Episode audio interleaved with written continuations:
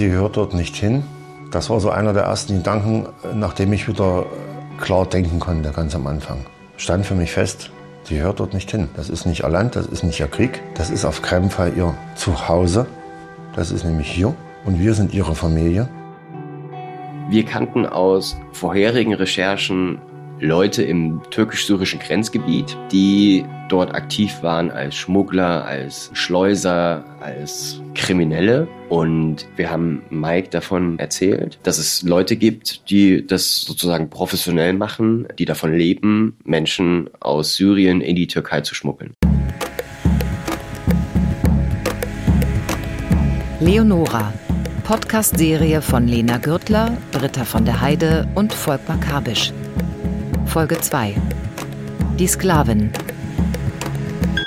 Also, Nihat ist gestern nach Hause gekommen. 0 Uhr noch was. Meinte auf einmal so, ja, ich habe jetzt eine Sklavin gekauft. Ich so, was? Ich dachte, er macht Spaß. Er hat gesagt, er habe ich die gekauft für 800 Dollar. Ich dachte mir so, 800 Dollar, das ist nichts. Ich meine, das ist ein Mensch. Wie kann man einen Mensch so verkaufen, allgemein verkaufen? Ich wusste gar nicht mehr, was ich sagen soll, weil sie tut mir so leid. Sie hat blaue Arme. Keine Ahnung, sie sind überhaupt nicht gut mit ihr umgegangen. Sie ist richtig schmutzig und so. Wir schneiden das ist schon daran. Mhm. Ja. Das ist einfach nicht das richtige Bild. Müssen wir mal gucken. Es gibt dieses etwas totalere ähm, Vater- und Tochter-Bild. Volkmar sitzt zusammen mit Katha Hauke Kleinschmidt im Schnittraum in Hamburg-Lockstedt. Aber nicht das von der Hochzeit auch von der Hochzeit, aber ähm, nicht das mit dem Spiegel. Aber wenn ich das so sehe, dann denke ich, ich habe immer noch nicht das ganze Material von dir, weil da ganz viele Fotos dabei sind, die ich überhaupt ja, nicht kenne. Oder machst du Hörfunk? ich bin kurz vorbeigekommen, weil ich mal sehen wollte, wie weit der Film über Leonora und ihren Vater ist. Britta von der Heide und Volkmar Kabisch begleiten die beiden seit Jahren. Ich mache den Podcast für NDR Info dazu. Was?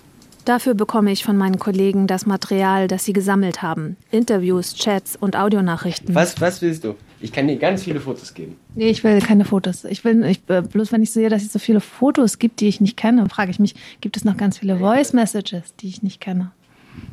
Bestimmt gibt es Voice Messages, die du noch nicht kennst. Aber das sind ja Fotos vor ihrer Ausreise. Das ist ihre Verwandlung im Kinderzimmer. Da hat sie so Selfies gemacht in ganz normaler Alltags. Hier, das ist ihr Schminktisch im Kinderzimmer. Und sie sieht aus wie ein ganz normales Mädel. Und dann zieht sie sich die Abaya über und den Nikab ins Gesicht. Und schwupp ist sie verwandelt. Von der 15-jährigen Teenagerin zur Islamistin Schnickoschnack. Aus der 15-jährigen Leonora aus der Provinz in Sachsen-Anhalt wird die Islamistin Mariam in Raqqa, Syrien. Um sie und ihren Vater Mike Messing geht es in diesem Podcast. Komm, Mike, noch mal rein. Mike, kommst du noch mal rein? Das sind Britta und Volkmar bei ihrem ersten Dreh mit Mike. Im Frühsommer 2015. Soll ich jetzt hier irgendwas noch machen? Ja, Bücher. Sammel ein paar Bücher zusammen. Vielleicht kannst du das Handy hier oben hinlegen, ja. ruhig offen. Und, ähm Während Leonora sich im islamischen Staat einlebt, stehen sie in ihrem Zimmer in Breitenbach. Die Wände sind okay. lila, ihre Lieblingsfarbe. Auf dem Himmelbett liegen zusammengelegte Pullover. So ein paar Regieanweisungen hin und wieder tun gut. Mhm. Ja, und einfach ein paar Bücher zusammensammeln. Ja. Hier nochmal so ein bisschen sortieren, gell? Ja. Britta und Volkmar versuchen mit der Kamera, die Situation zum Leben zu erwecken, in der Mike sich befunden hat, als Leonora verschwunden ist und ihr Zimmer plötzlich leer war. Mike hat sein Handy während der Dreharbeiten immer dabei. Schließlich könnte sie sich ja melden. Die Regieanweisungen, die Volkmar ihm gerade gibt, sind Teil unserer journalistischen Arbeit. Es ist kompliziert, mit Kamera und Mikrofon eine Situation einzufangen, wie die, in der sich der Bäcker Mike Messing gerade befindet. Mike Messing, damals Anfang 40, muss weiterleben in Breitenbach, während seine Tochter Leonora als Anhängerin einer islamistischen Terrororganisation in Syrien ein neues Leben begonnen hat. So wie etwa 1000 andere Deutsche, wie Sicherheitsbehörden schätzen. Und so hat Mike in Breitenbach plötzlich eine direkte Verbindung in den islamischen Staat.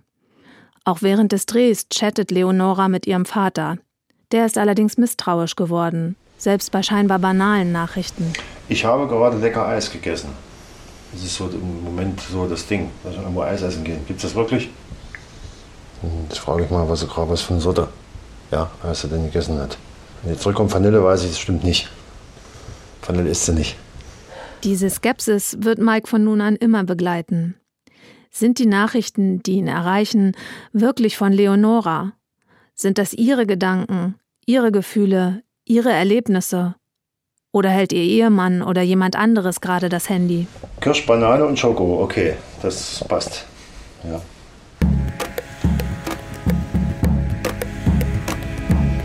Die IS-Anhänger verbreiten Terror im Irak und in Syrien. Sie erobern, sie plündern, sie foltern, sie morden. Sie entführen Journalisten und enthaupten sie. Auch damals, 2015, als Leonora in Raqqa Eis ist, sind Zehntausende Menschen auf der Flucht vor dem IS, zu dem Leonora jetzt gehört. Kirsch, Banane, Schoko. Als ob der Krieg, der um sie herum tobt, gar nicht da ist. Aber klar, während ich vor allem an Krieg denke, wenn ich Syrien höre, gibt es dort auch einen Alltag. Und den teilt Leonora zum Beispiel auch mit ihrer Freundin Emine.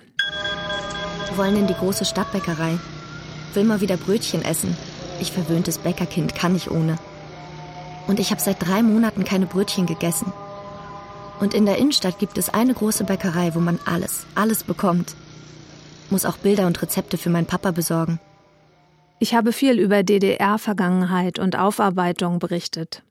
Da ging es immer wieder auch darum, dass ja nicht alles schlecht war.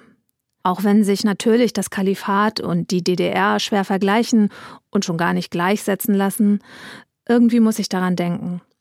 Mit Alltäglichkeiten wird eine Ideologie banalisiert. Mike diskutiert das nicht mit ihr. Er will die Verbindung zu seiner Tochter nicht ganz verlieren. Es ist Sommer 2015 und Leonora ist erst ein paar Wochen weg. Zumindest in der Anfangszeit hatte ich das Gefühl bei ihr, dass es ihr dort gut geht und dass es alles eigentlich auch gar nicht so schlimm ist. Also aus ihrer Perspektive alles nicht so schlimm ist. Und ich wollte einfach, dass sie im, im Herzen die Bilder drin hat. So ein Stückchen Heimweh ist nie verkehrt. Und sie sollte uns ja auch nicht vergessen. Und zwischenzeitlich, ja, hatte sie mir ja auch geschrieben, was es dort zu essen gibt. Da hatte ich mir dann so gedacht, das ist es.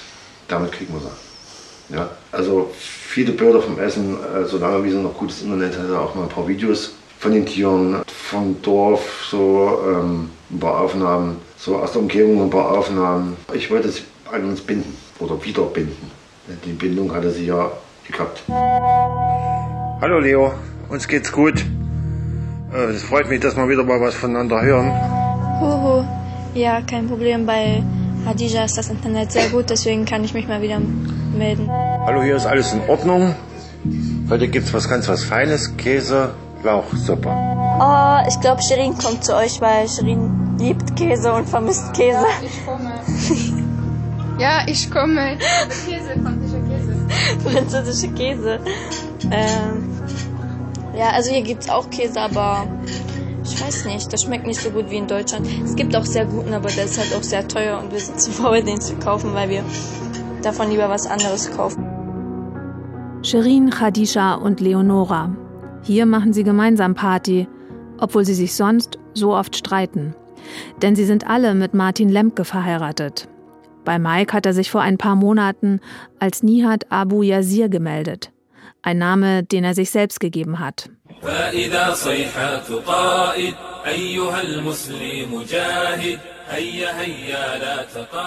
Auf einem YouTube-Video, das Lemke zeigt, sehe ich einen hageren jungen Mann mit breiten schwarzen Augenbrauen und einem dürren Bartpflaumen.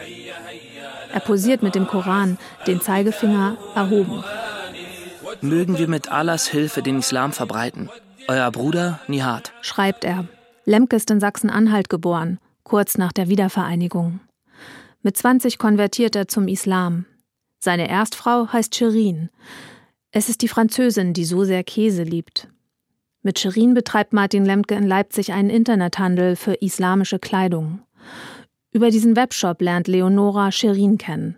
Die Erstfrau selbst arrangiert Lemkes Ehe mit Leonora. Als Leonora in Raqqa ankommt, ist das Paar und ihr Kind schon ein paar Monate in Syrien. Aus dem Schweißer Martin aus Sachsen-Anhalt ist inzwischen ein IS-Geheimdienstmitarbeiter geworden. Seine Karriere im Kalifat ist selten für deutsche IS-Anhänger. Ich kannte keinen, der zig Wohnungen in Raqqa hat. Wir haben von Sicherheitsbehörden gehört, dass er jedenfalls in der Anfangszeit, als es diesem islamischen Staat wirtschaftlich noch ganz prall ging, weil sie irgendwie immer wieder Gebietsgewinne hatten, dass er Teile des geplünderten, neu erworbenen Gebietes auch bekommen hat. Das heißt, damals war unser Eindruck schon, dass er eine herausgehobene Stellung innerhalb dieser deutschen IS-Kämpfer, die dort hingegangen sind, auf jeden Fall hatte. Und es gibt so einzelne Personen, die es geschafft haben, in der Organisation aufzusteigen. Und Martin Lemke ist einer davon. Doch dieser junge Deutsche mit der herausragenden Stellung im Islamischen Staat hat offenbar Probleme, sein Leben als Mann von drei Frauen auf die Reihe zu bekommen. Frau Nummer zwei, Khadisha, hat eine eigene Wohnung. Shirin und Leonora wohnen zusammen. Ihrer Freundin in Deutschland, Emine, schreibt Leonora darüber. Gibt wieder ein bisschen Stress hier. Shirin dreht voll durch. Und Nihat hat 24 Stunden schlechte Laune. Warum das? Keine Ahnung. Sie heult durchgehend wegen Nihat. Wieso das denn? Was hat sie? Alle dumm. Oh ja. Nihat sagt die ganze Zeit, geh doch mal weg und nerv mich nicht. Ich bin eigentlich schon auf meinen Balkon gezogen. Hier habe ich meine Ruhe und keiner nervt. Der kommt auch seit ein paar Tagen immer in mein Zimmer und jault rum. Sie hat sich die Haare knallrot gefärbt, aber richtig krass rot, weil sie rot liebt. Und er kommt in mein Zimmer und sagt, ach du Scheiße, ich hasse rot. Das sollte sie langsam mal wissen nach zwei Jahren. Die sind einfach so hohl. Hahaha.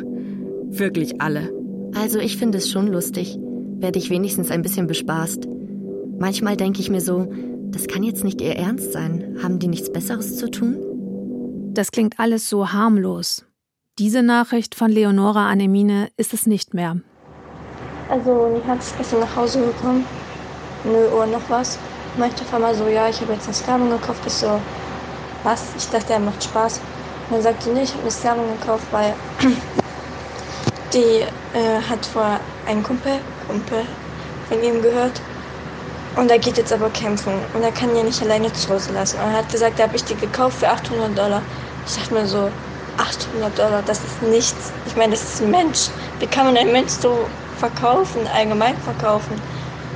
Und ähm, ja, dann ich habe gesagt, äh, wie alt ist sie, wo kommt sie her und so. Also, sie ist Kurdin, sie ist Jesidin, sie ist 30, sie hat zwei Kinder. Ich wusste gar nicht mehr, was ich sagen soll, weil sie tut mir so leid. Sie hat blaue Arme. Keine Ahnung, sie sind überhaupt nicht gut mit ihr umgegangen. Sie ist richtig schmutzig und so. Also es kann sein, dass Nihan bald nach Hause kommt. Ich denke mal in ein, zwei Stunden oder so. Äh, deswegen lösche ich dann alles und ähm, warte, bis ich dich dann wieder anschreibe, okay? Also ich lösche erst, wenn er kommt, aber ich meine nur für nachher, vorsichtshalber. Ich bin so geschockt, ja. Ich will, dass sie unbedingt hierher kommt. Er meinte, sie soll zwei, drei Tage bei Hadija bleiben. Ich habe gesagt, hol sie sofort hierher. Weil hier weiß ich, was mit ihr passiert und so. Und ich weiß nicht warum. Ich will irgendwie das Beste für sie machen. Ich will sie, keine Ahnung, dass es ihr wenigstens mal ein paar Tage gut geht. Tut mir so leid, mein Gott. Erstmals wird ein deutscher Journalist quasi live Zeuge, wie ein Deutscher im IS eine Sklavin gekauft hat. Volkmar hat nicht nur diese Audionachricht durch Emine bekommen, sondern auch ein Foto der Frau. Ihr Name ist Lamia. Sie sieht nicht aus wie 30, sondern wie 50. Ihre zwei kleinen Kinder sind bei ihr. Lamia ist eine von schätzungsweise 10.000 jesidischen Frauen aus dem Nordirak, die von IS-Männern versklavt wurden. Im Kalifat kursierten sogar sogenannte Rechtsgutachten, wie die Männer mit Verschleppten und Sklaven umgehen sollen. Darin wird Sex mit Sklavinnen erlaubt, auch mit denen, die noch nicht in der Pubertät sind. Dieser Teil der Geschichte verändert meinen Blick auf Leonora. Bislang war sie irgendwie auch ein Opfer für mich. Opfer ihrer radikalen jugendlichen Suche nach Sinn. Opfer islamistischer Verführer im Netz mit ihren einfachen Antworten für eine komplizierte Welt. Aber an dieser Stelle wird Leonora Teil des Systems Islamischer Staat. Und trotzdem ordnet sie sich diesem System nicht ganz unter. Ich meine, ihr seht den hin oder her. Ich weiß, sie betet Shaitan an und sie denken, ihr Gott ist in einem Salat. Aber ich meine, guck mal, sie kommt von einem Dorf aus dem Irak. Und dort gab es nur Jesiden. Woher soll sie denn was anderes kennen, Sunniten oder so? Guck mal, ich komme auch von Breitenbach. Ich hätte ohne euch auch nicht gewusst, was Islam ist. Man muss ja das erst mal zeigen und beibringen und nicht so mit ihr umgehen, subhanallah. Und vielleicht, vielleicht wird Muslima und dann man kann sie freilassen. Ich will wirklich alles versuchen. Ich meine, ich kann sie nicht zwingen, aber inshallah, ich hoffe wirklich, man muss Dua machen, dass man ihr helfen kann.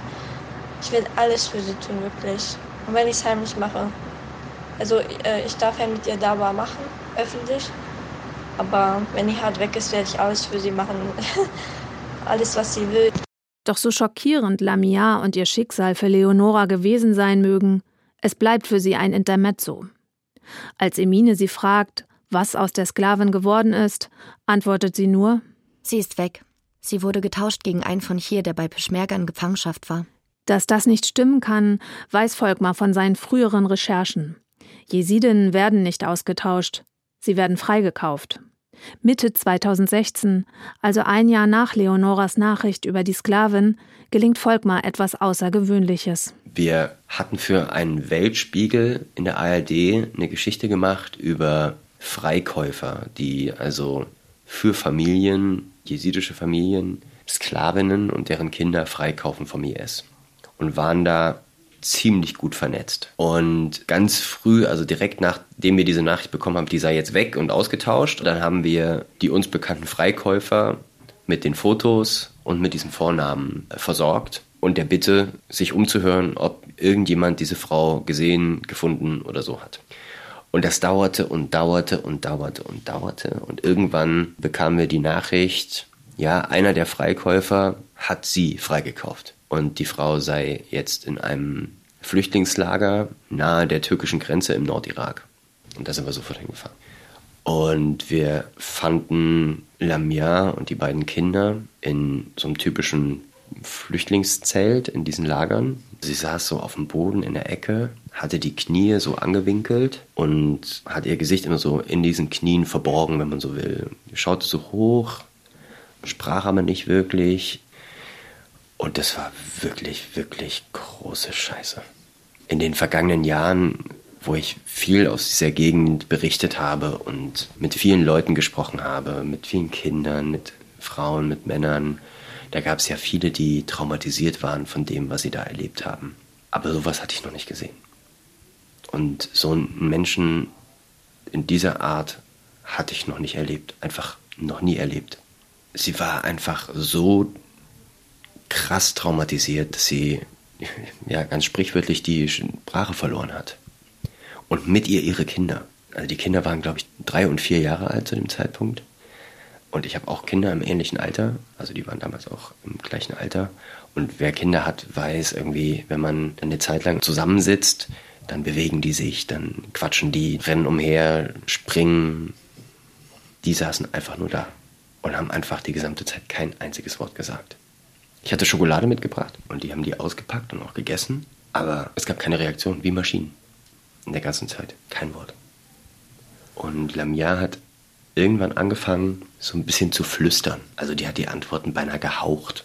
Also wir sind dann auch gegangen, weil es ist so, wir wollten die jetzt nicht noch, nicht noch mehr aufreiben, aber was, was sie ganz klar gesagt hat, also sie hat Nihat Martin Lemke wiedererkannt. Sie hat auch sich selbst auf diesem Foto, was wir ihr gezeigt haben, was Leo damals geschickt hatte, sich selbst wiedererkannt und auch gleich gesagt, das ist ein Racker und das ist eine Wohnung, in der war ich nur einen Tag. Das passte zu dem, was wir wussten, auch von Leo. Das war die Situation. Also wir sind da weg und ich erinnere mich an die Autofahrt und das, das war wirklich, also das war ein richtig, richtig beschissener Moment, diese Frau zu sehen. Und zu wissen, jemand aus deinem Land hat dir das mit angetan jedenfalls. Das ist einfach krass. Und normalerweise habe ich ein relativ dickes Fell und lasse gerade solche Kriegsgeschichten nicht an mich ran oder versuche das irgendwie relativ weit von mir zu halten. Sonst könnte man diesen Job auch nicht machen. Also wenn du jetzt über jede Leiche, die du siehst, oder so wochenlang nachdenken würdest, dann könntest du diesen Beruf nicht ausüben. Aber das habe ich echt mit nach Hause genommen. Also das ist echt so ein Fall gewesen, das habe ich mit nach Hause genommen. Es gibt Hilfsprogramme für jesidische Sklavinnen. In Deutschland wurde Lamia nicht in so ein Programm aufgenommen. Sie musste fast drei Jahre im Flüchtlingslager ausharren, bis sie Anfang 2019 nach Kanada gehen konnte. Volkmar hat noch über ein paar Ecken Kontakt zur Familie. Lamia soll es langsam besser gehen. Sie hat wieder angefangen zu sprechen. Die Nachricht, dass Leonoras Ehemann eine Sklavin gekauft hat, hat natürlich auch Mike umgetrieben. Wie kann ein Mensch so kippen? Das ist so die Frage, die mich so beschäftigt hat, ja. Wie, das das wäre genauso, wie wenn ich das machen würde. Wie konnte das passieren? Und ich sag mal, der ist ja hier mit Sicherheit behütet aufgewachsen. Der ist in den Kindergarten gegangen, in die Schule, was wir wissen, er war Fußballspieler. Fest integriert, möchte man meinen, ja, und steht mit beiden Beinen im Leben. Ja, meiner Meinung nach hat er einfach den einfachsten Weg sich gesucht, durchs Leben zu kommen. Ich gehe einfach dahin, wo ich als Mann ein Mann bin. Und das, was ich sage, das muss gemacht werden. Das war für ihn, nehme ich mal das Allereinfachste. Ja. Was es heißt, dass seine 15-jährige Tochter mit so einem Mann verheiratet ist, darüber spricht Mike in diesem Interview im Herbst 2015 nicht. Leonora ist damals ein halbes Jahr weg. Britta und Volkmar fragen auch nicht danach. Manche Dinge, das denke ich genau wie meine Kollegen, müssen einfach nicht vor Kamera und Mikrofon besprochen werden. Merkst du eigentlich was von dem Krieg oder Bomben? Klar. Echt? War schon des Öfteren knapp für mich. Ich mach mich los. Oh nein. Viel Dua machen, inshallah. Beachte bei Luftangriffen Folgendes. Wenn dich ein Flieger auf freiem Feld erwischt, laufe niemals vor ihm weg, sondern immer auf ihn zu. Sobald du an dem Flugzeug Einzelheiten, wie zum Beispiel Raketen, erkennst, lauf ganz schnell nach rechts oder links. Die Flieger sind zu schnell und können nicht reagieren. Bis er eine Kurve geflogen hat, hast du Zeit, dir eine Deckung zu suchen. Bei Luftangriffen meide große Plätze oder markante Gebäude. Überleg dir immer, was das Ziel des Angriffs sein könnte und meide diesen Ort. Bewege dich stets ganz dicht an Hauswänden und Mauern. Mögliche Ziele sind immer viele Autos auf einem Haufen, Öl- und Treibstofflager, Häuser mit vielen Antennen, Kasernen, Gefängnisse, Verwaltungsgebäude und Materiallager und so weiter. Pass nach einem Angriff auf die Granatsplitter auf. Die sind unglaublich scharf und noch lange sehr heiß. Mensch, Papa, du kannst direkt eine Militärschule eröffnen. Okay, Maus. Ich fange jetzt an, Rasen zu mähen. Hab dich lieb. Knutsch. Mike, der bei der Bundeswehr in einem Panzergrenadierbataillon war, hält in Breitenbach den Alltag aufrecht. Während sich in Raqqa für Leonora lebensgefährliche Situationen und alltägliche Streitereien zwischen den jungen Frauen mischen. Boah, ich raste gleich richtig aus. Ich werde bekloppt hier. Shirin will mir ernsthaft unterstellen, ihre Unterwäsche zerschnitten zu haben. Wie verrückt ist das denn? Die haben sich alle gegen mich verschworen. Als ob ich so etwas nötig habe. Mama, du weißt, dass ich die Letzte bin, die auf sie neidisch ist. Die Letzte. Wie soll ich das beweisen? Die hat sogar ein Bild von dem BH, wo der noch ganz war. Und sie meint, der war nie kaputt. Ich bin total verzweifelt und zugleich sauer. Das ist so mies. Ich will ihr auch nicht unterstellen, dass sie das selbst war. Aber ist klar, dass alle denken, dass ich es war. Weil sie meint, der ist neu und hat erst einmal ein Bild gemacht darin für Nihat. Und seitdem liegt er im Schrank. Und sie wollte ihn gerade anziehen und es waren zwei große Knoten drin. Und alle denken, ich war es. Ziel erreicht. Ich würde jetzt am liebsten alles in die Ecke schmeißen.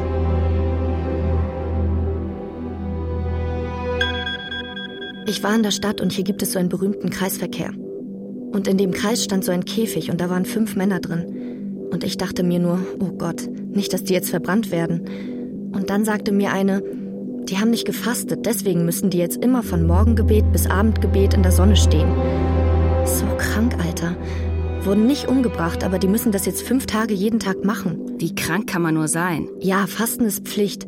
Aber Sie müssen doch mal mit denen reden und es erklären, dass es Pflicht ist und dass man Belohnung bekommt von Allah. Und nicht sowas. Da will man ja erst recht nicht fasten. Heuchler sind das.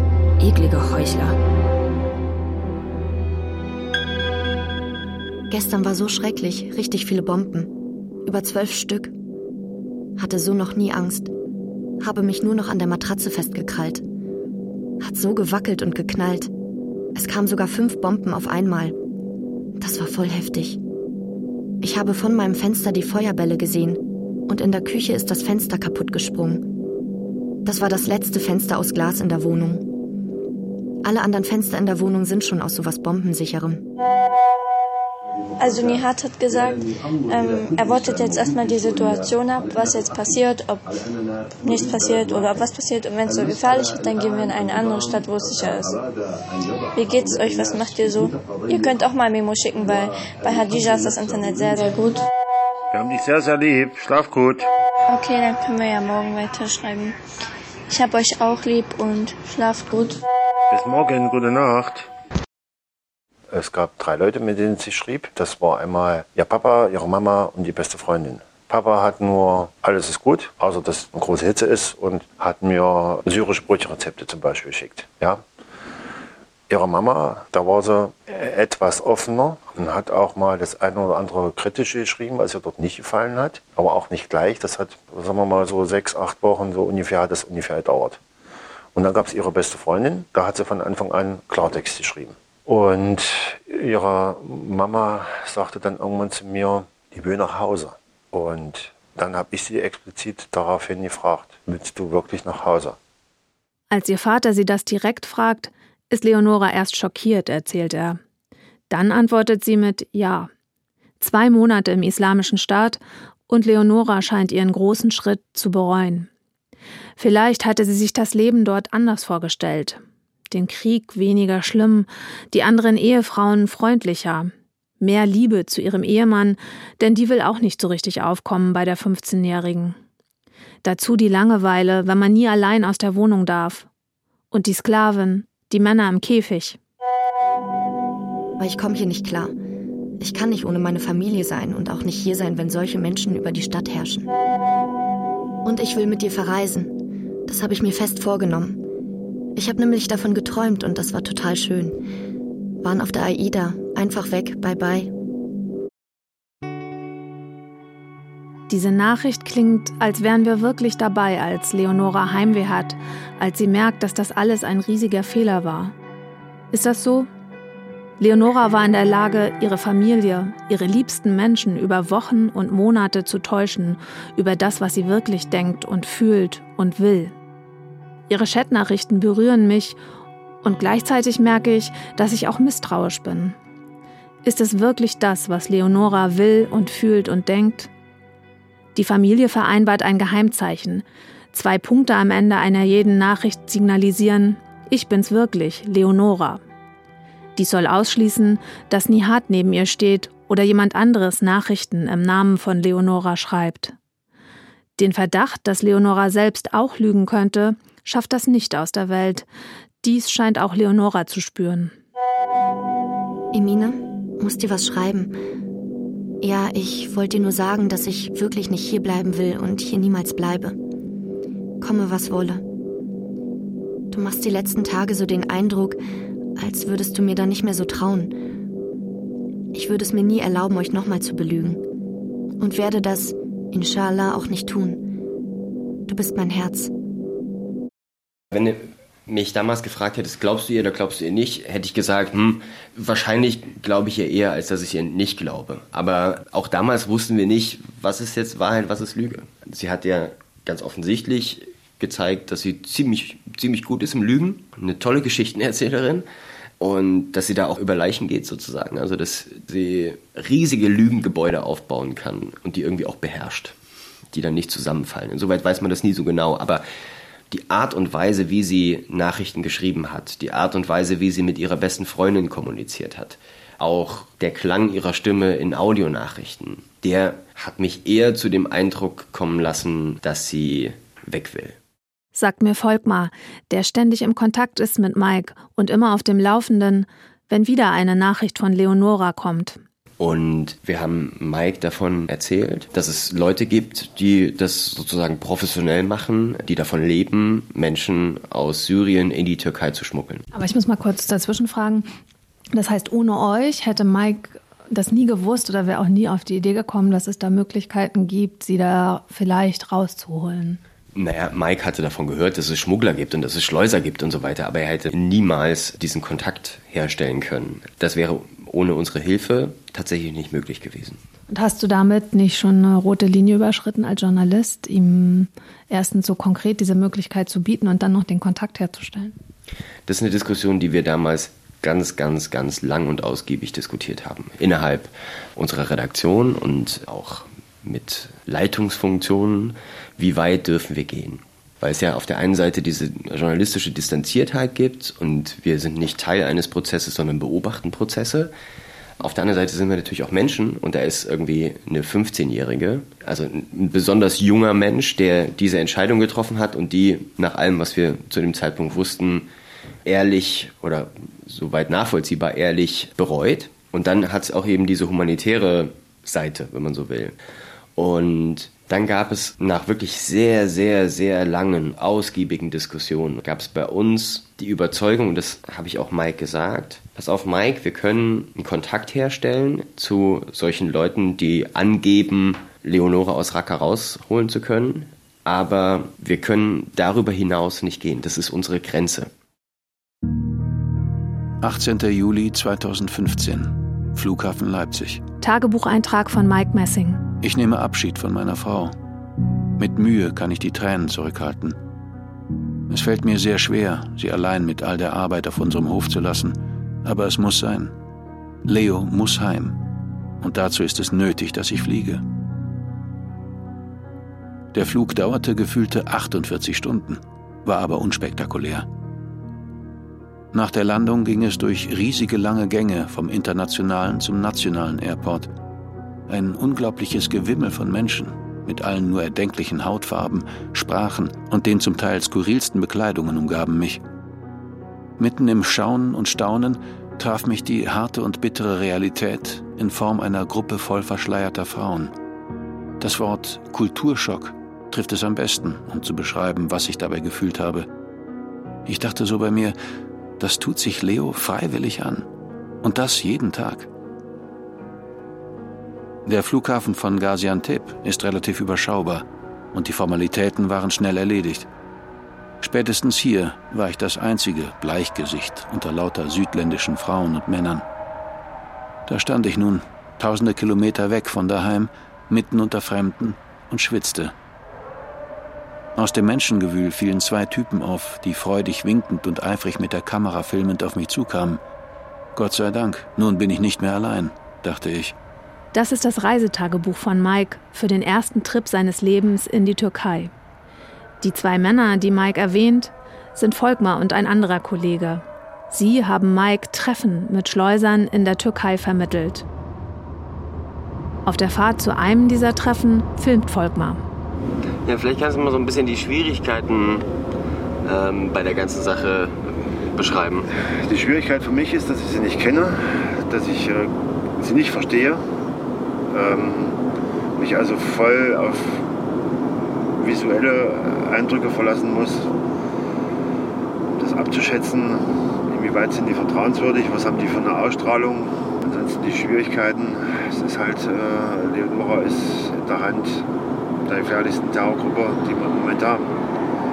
Da geht man nicht einfach so hin und sagt, hallo, wir holen dich mal. Ja. Es ist allen bewusst, dass wenn diese Aktion losgeht, kann klappen, aber es muss nicht. Es ist immer die Gefahr dabei, dass es halt nicht klappt. Und was kann dann passieren? Also, wenn man das zu Ende denkt, diesen schlimmeren Fall? Ja, im schlimmsten Fall wird es äh, ums Leben kommen. Mit der Begleitung, ja. Das ist absolute Lebensgefahr, das ist uns vollkommen, vollkommen klar. Aber sie dort zu lassen und zu sagen, es ist besser, sie ist dort und es passiert ihr nichts, das ist total falsch. Sie ist 15, sie hört dort nicht hin. Es sind Verbrecher, wo sie ist. Sie lebt in permanenter Gefahr das, das geht nicht. Wir müssen das Kind da wegholen. Die hört dort, das ist unser Kind. Die muss unbedingt zurück nach Deutschland, auch für uns als Familie. Wir brauchen sie und sie brauchen uns. Zusammen mit einem Übersetzer sitzt Mike Messing in einem türkischen Café an der Grenze zu Syrien und bespricht mit Abu Ismail, dem Schleuser, wie Leonora aus Raqqa in die Türkei gebracht werden könnte. Auf den Bildern, die Volkmar nach diesem Gespräch macht, sieht Mike erschöpft aus. Eigentlich müsste man Mike in diesem Moment sehen. Sprich, ich bin sehr froh, dass ich diesen NDR-Info-Podcast machen kann. Das gibt mir mehr Raum, andere Möglichkeiten zu erzählen, als Britta und Volkmar, die an ihre Bilder gebunden sind. Aber gerade wünschte ich mir, ich hätte Fernsehbilder, um zu zeigen, wie man trotz der Erschöpfung die Hoffnung in Mikes Gesicht sieht. Gleichzeitig bohrt es in meinem Hinterkopf auch weiter. Darf man als Journalist wirklich so weit gehen? Darf man so weit in die Geschichte eingreifen, über die man berichtet? Diese Frage habe ich mit Britta von der Heide besprochen, die zusammen mit Volkmar recherchiert. Sie hat bereits einen vielbeachteten Film über deutsche IS-Rückkehrer gemacht. Wie Volkmar ist Britta preisgekrönt als investigative Journalistin. Wir haben da jetzt den Weg gewählt, dass alle Entscheidungen, die da getroffen worden sind, dass Mike diese Entscheidung trifft. Und insofern bin ich eher der Meinung, dass das so ist, dass wir die Grenze noch gewahrt haben. Aber das war auf jeden Fall eine total heikle Situation. Volkmar hat das auch so gesagt, aber da frage ich mich halt, ähm, ist das nicht so ein bisschen Augenwischerei? Denn diese Entscheidungen, die Mike da treffen muss, die hätte er ja niemals treffen müssen oder überhaupt treffen gekonnt, wenn er nicht Volkmar und euch getroffen hätte. Ja, das ist so diese Frage. Ja, insgesamt ist es natürlich so, von dem Moment an, wo wir zu Mike überhaupt Kontakt hatten, hat sich die Geschichte wahrscheinlich ein bisschen anders entwickelt, als sie sich normalerweise entwickelt hat.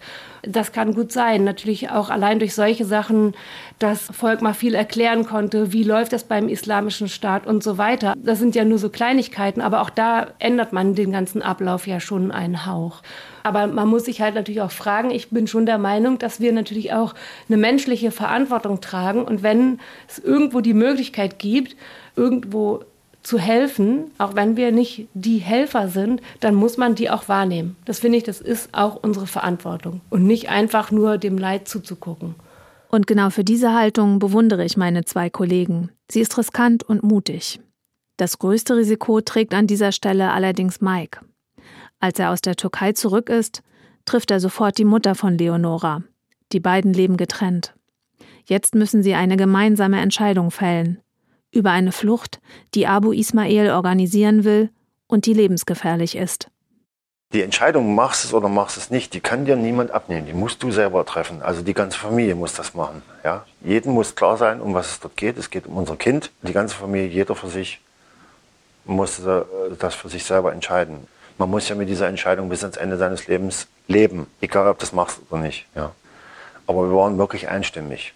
Abu Go, so war das Stichwort. Papa, ich kann nicht auf Tee kommen, weil ich muss damit eine Handschuhe ausziehen und so und das geht nicht. Papa, wo sind die? Ich warte überall und so und niemand kommt, niemand ist da. Papa, bitte, bitte, Papa.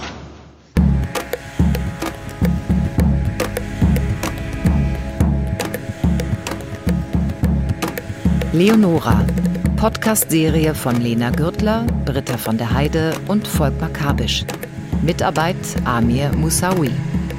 Es sprachen Maria Magdalena Wazinska, Achim Buch, Teuni Runke, Julian Greis, Anna-Maria Kurizowa und Lena Gürtler. Technische Realisation Christian Alpen, Joachim Henning, Angelika Körber und Alisa Wisotzki. Regie Nikolai von Koslowski. Redaktion Thilo Guschas. Eine Produktion des Norddeutschen Rundfunks 2019.